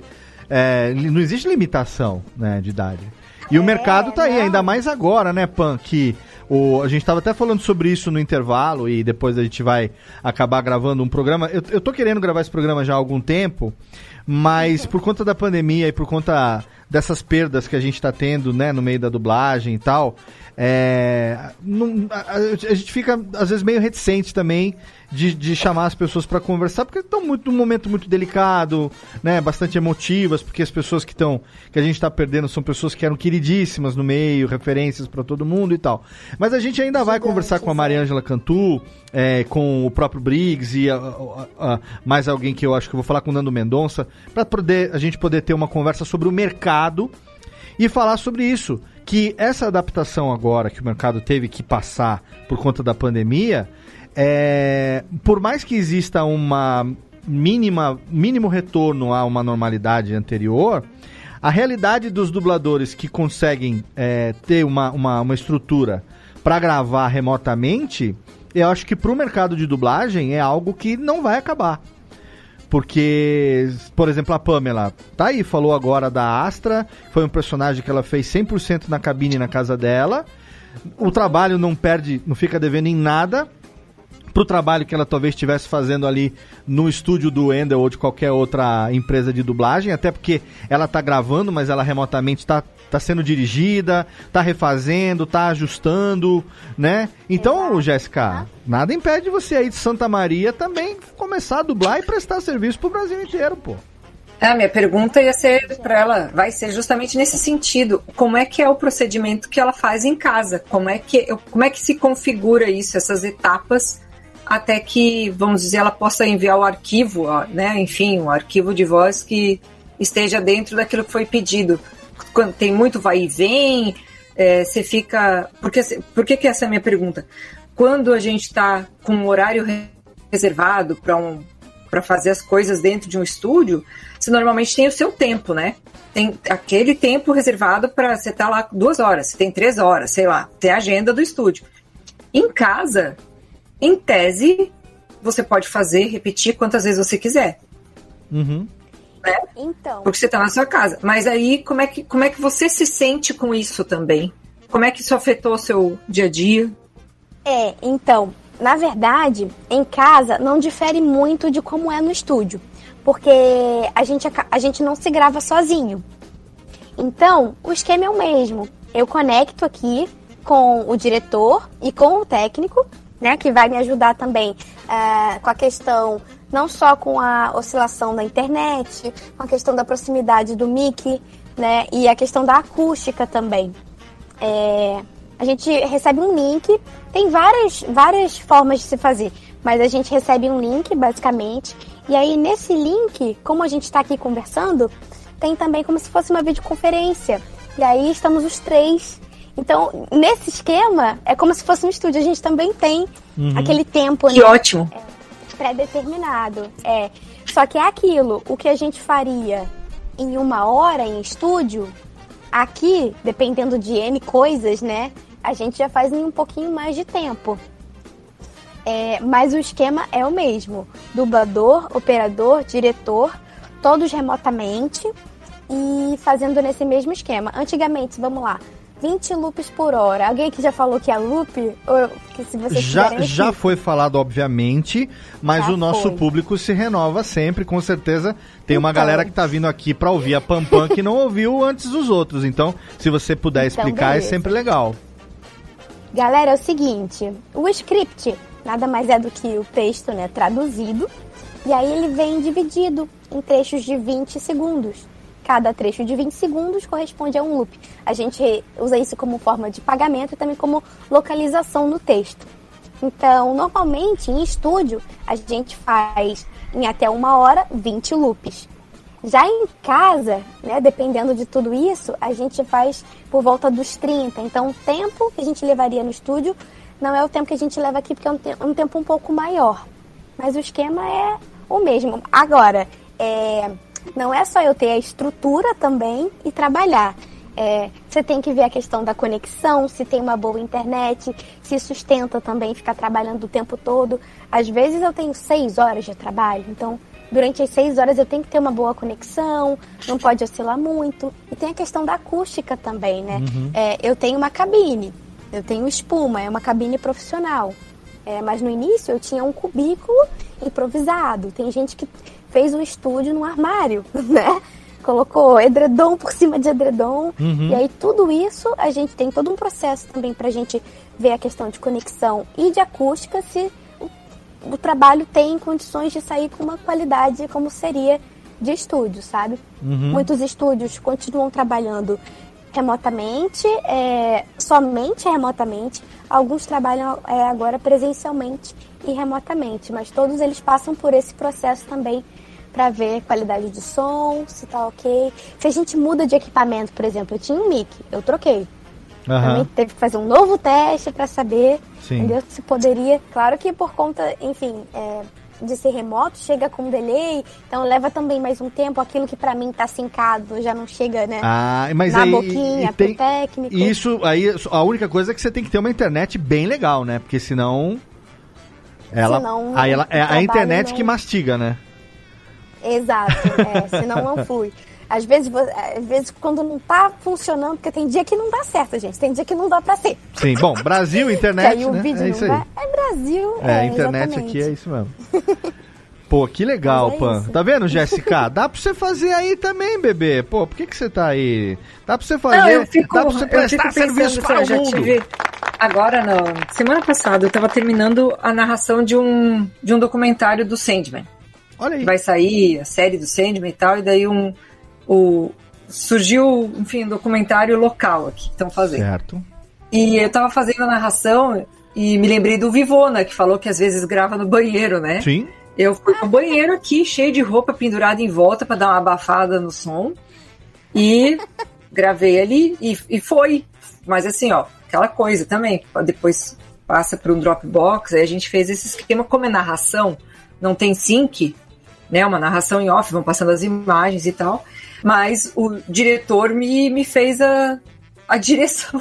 Então. Dizendo, não, tal, tal trecho eu quero mais emotivo, tal trecho eu quero mais assim, mais assado. Mas eu me sinto. é, eu, eu vejo que tem. é, esse, acabou, acabou de diminuir o preconceito de fazer as coisas online. Aham. Então, estou percebendo essa. Não precisa mais ter esse local fixo ou ir num estúdio. Ao mesmo tempo, eu gravei com o material que eu tenho em casa, improvisei no banheiro e foi. Aí eu fico pensando, poxa, se eu tivesse. Isso começa a me dar gás de querer fazer mais, né? Querer colocar espuma, querer fazer outras coisas. E, e eu fico pilhada vendo isso tomando forma e saindo do nível platônico que eu falei antes, sabe? E me dá um frio na barriga do caramba, porque eu, eu sou muito. De, de, de ser. Eu, eu fico pensando assim no serviço. Eu sou uma servidora pública, né? Eu sou concursada. E ao mesmo tempo eu fico querendo fazer mais e mais disso. Então, dentro da universidade também, tem um monte de pontos que a gente pode trabalhar, lá na universidade onde eu trabalho. E, e, e isso me abre portas, assim, que eu fico com um friozinho na barriga mesmo. Tipo, nem vou trocar de lugar, vou continuar trabalhando no mesmo lugar. Mas me abre tanta coisa para fazer dentro da própria universidade que eu já fico pilhadaça. Olha aí. Excelente. Muito Vai, bem, Luana, dona Jessiquinha. Vai, não pensa muito não, vai. Isso aí. É isso aí. Dá, mete a cara. Meta a caruda.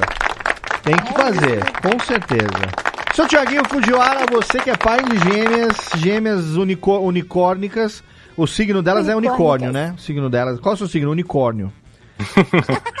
Não, elas são virgens, mas eu fiquei chateado, né? Porque. Pô, mas também, Tiago, pelo amor de Deus, fizeram o quê? Cinco anos, velho. Eu tô falando Sim. do unicórnio. Você vai falar, não, Sim. são virgem. Pô, eu tô falando de signo, cara. Eu sou dinossauro, por exemplo.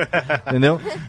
Não, eu eu tô, fiquei bem chateado com, com a informação de que as pessoas nunca ouviram minha voz verdadeira em sua qualidade, né?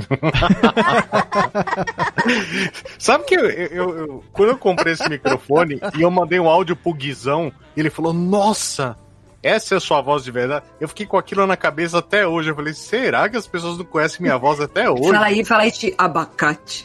É o Pedra. É o Pedra, exatamente. E ó, Léo, falando que a, a nossa audiência é sempre cíclica, né? Aham. A gente tem uma pergunta aqui do Felipe Farias. Sim. Perguntando: a única maneira de conseguir DRT para dublagem é cursando faculdade de artes cênicas ou teria algum outro tipo de curso profissionalizante?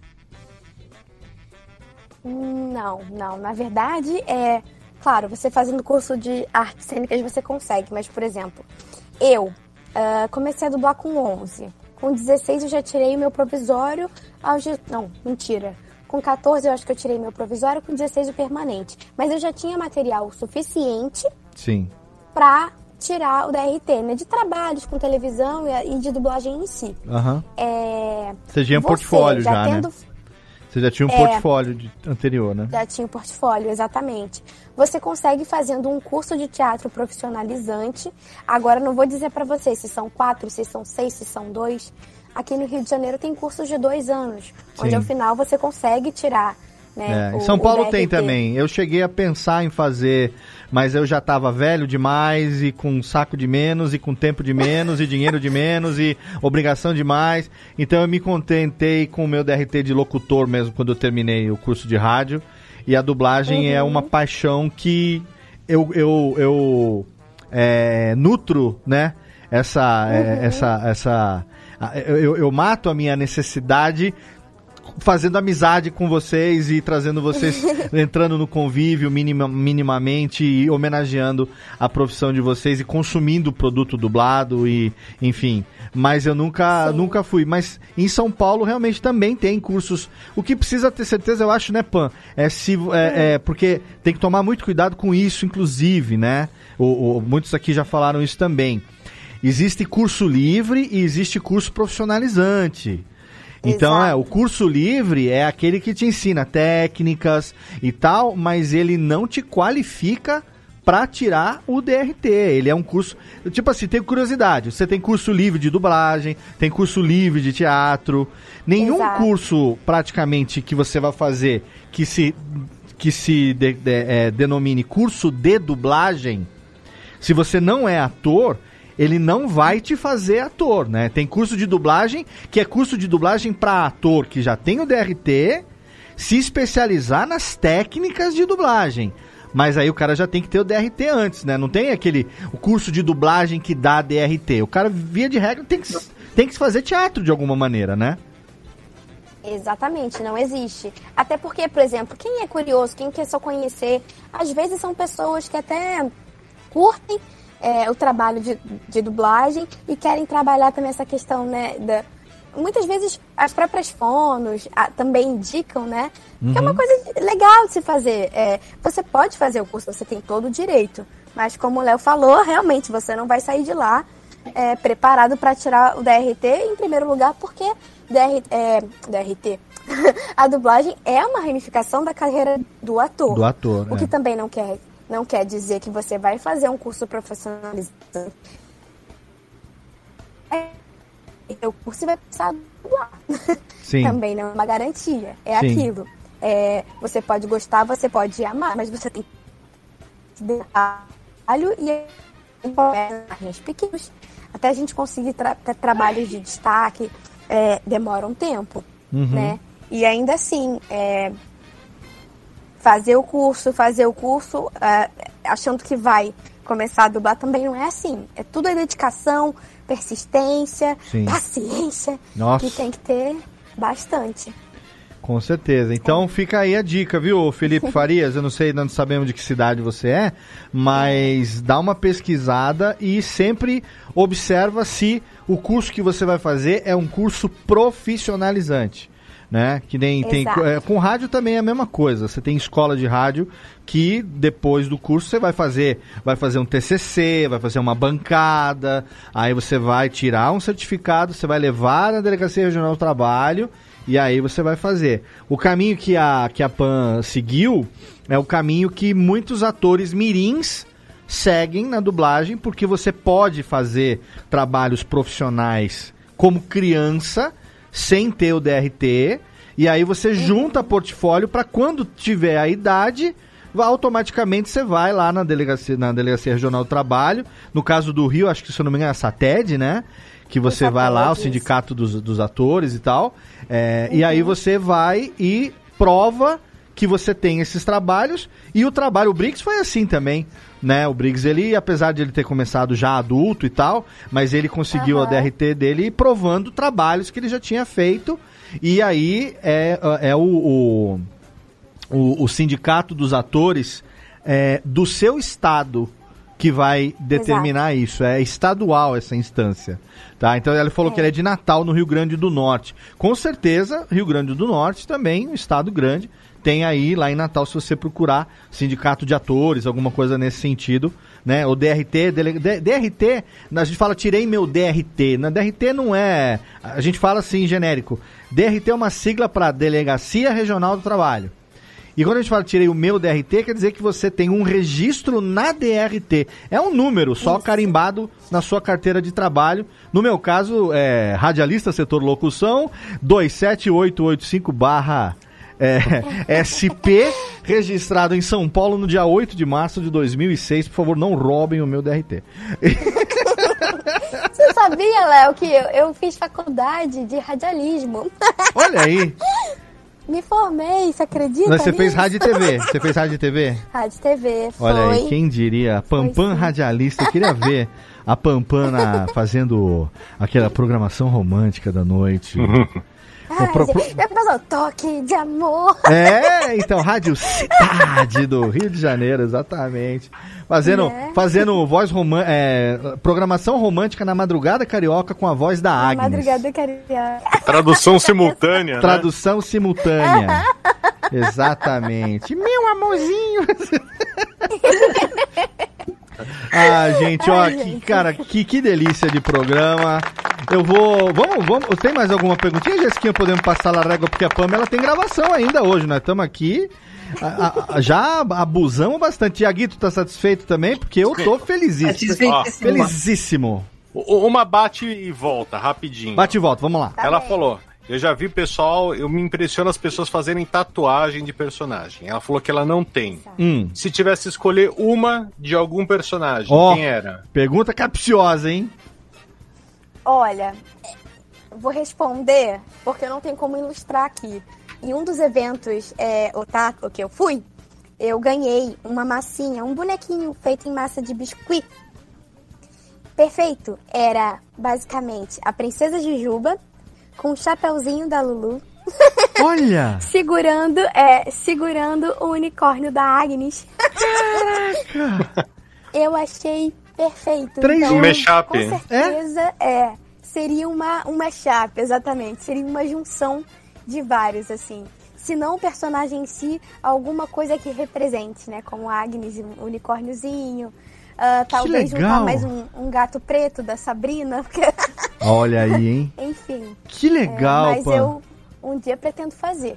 Olha aí, aí, e aí quando você fizer, com certeza você vai mostrar pra gente lá no arroba no Instagram. Fazendo stories ali e mostrando pra gente a sua nova tatu. Então, Técnica, por favor, aqui, já que nós estamos aqui terminando com o Pampam, passe lá a reguita e vamos embora, Ita? Vamos sim, toca aí ventinha pra nós. Olha a musiquinha de encerramento de mais um episódio do Seu Radiofobia, mais um programa O Coração da Voz. Quem tá aqui acompanhando ao vivo, tá feliz, agradecendo demais a participação da PAN. Eu quero agradecer aqui, obviamente, a participação dos meus queridos. Então, começando por ela, e é sim, viu? Você viu? o- a gente não nem falou disso direito, Jéssiquinha, mas ó, a menina Pampam também tem um pé no pentagrama aí, você viu, hein? Nem que seja pela Sabrina, né? Não, ela falou que ela é toda cheia das. das como é que chama lá? Aquele negócio que eu sempre esqueço, vocês falam o negócio das, bruxarias? É, toda- tem o negócio lá do. Como é que é o negócio da. Gente, Ah, do último programa vocês falaram. Não, como é que é o nome lá? O negócio que fala da. das bruxarias lá, que eu esqueci agora? É, o Ica, não, como é que é? O... O Ica, o Ica pode ser. Ica, isso, é isso mesmo, é o Ica. É eu- confundo as coisas. Mas é isso aí mesmo, ó. Tem um. Meu animal de poder, inclusive, é o camaleão, que ela mencionou antes, que ela é muito camaleoa. viu? Tá tudo conectado. Olha aí, Tudo. tá vendo? Ih, eu já tô vendo Não essas é à duas. toa também que eu vejo uma personagem é bruxa. Quando eu fiz o teste pra Siri de The Witcher, que eu faço com um brilho. Você faz coisa, a Siri na Netflix? Faço? É você que faz a Siri no The Witcher na, na- na- agora segunda temporada aí. Já tá gravando? Já gravou? Já gravou? Né? Ainda não, ainda não. Tá Tô vindo aí, Netflix, é mesmo, É. tem a Siri. Que também é baseado teste, em jogo, né? Olha aí. É, aí eu falei, é o que? Bruxa? Alguma coisa assim? É, vou passar. Ah, com certeza. Falou de bruxaria, tá aí, tá vendo só? Eu já tô vendo essas duas trocando direct aí no Instagram de bruxaria. Já vi tudo. Obrigado, Jessiquinha, mais uma vez, meu amor. E obrigado direto. maravilhoso. Obrigado Muito diretamente obrigada, lá da Detroit paulistana. O cara que sei bem. Suas, suas meninas estão com, com, com que idade, Thiago? 5 anos? Fazem seis no mês que vem. Então vai ainda gastar muito dinheiro com o unicórnio menino Thiago Fujiwara. Vou gastar, vou levar elas pra tudo quanto é lugar pra ter isso, cara. Pra elas terem uma infância legal e pra daqui a muitos anos elas terem essa maluquice nossa de ouvir falar: Olha a Pamela ali, pai. Não era a Pamela que fazia aquela voz? Olha ela aqui, ó. Exatamente. Por favor, e continue é, fazendo os stories com as meninas, porque semana passada eu, tá, eu me diverti com a história do- da fada do dente. Por favor, compartilhe. Se você não segue ainda, tá lá os links todos dos nossos participantes lá também do Instagram e do Twitter na postagem. Arroba Thiago Fuji lá no Instagram, arroba velho chato no Twinto. E a nossa querida Jéssica é Jéssica Dalcin da Silva no Instagram e arroba Jéssica Bertol no Twinto, é isso, né? É isso mesmo? Tô decorei? Decorei direitinho? Decorou, parabéns. Olha aí, tô decoradinho. Eu sou chato, eu sou Léo Radiofobia em tudo, então é só você encontrar lá. E é claro que a gente tem que agradecer aqui a presença da menina, da simpatia, da camaleoa, da voz adulta com jeitinho de menina, Pamela Rodrigues. Valeu, bebê! Obrigada, gente. Obrigada, Léo. Obrigada, Tim. Obrigada, Jasquinha. Foi um prazer estar aqui com vocês. Obrigada, público. E é isso, gente. Daqui a pouco tá todo mundo o quê? Vacinado, todo mundo curtindo. Exatamente, não veja então, a hora, enquanto né? isso, continuem se cuidando, por favor. Eu vi hoje, se eu não me engano, no dia dessa gravação, que menina Pampam tomou também vacininha. Já está com a- Tomei, tom- tomei. Mas tá Já com a primeira ou com a segunda? já.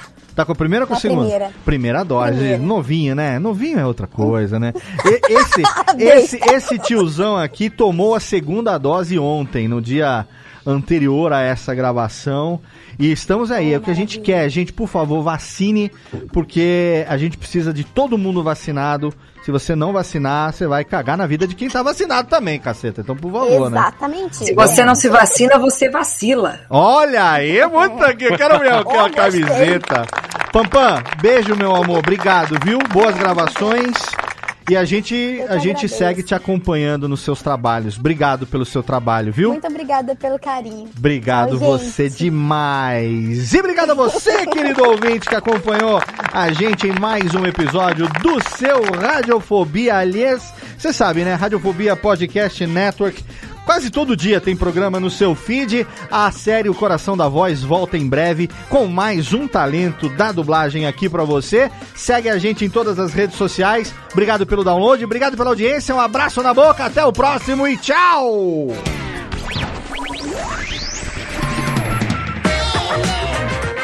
Este podcast foi publicado pela Radiofobia Podcast Network. Acesse radiofobia.com.br barra podcast para conhecer e ouvir todos os nossos programas ou assine no seu agregador de podcast preferido. Esperamos você no próximo episódio.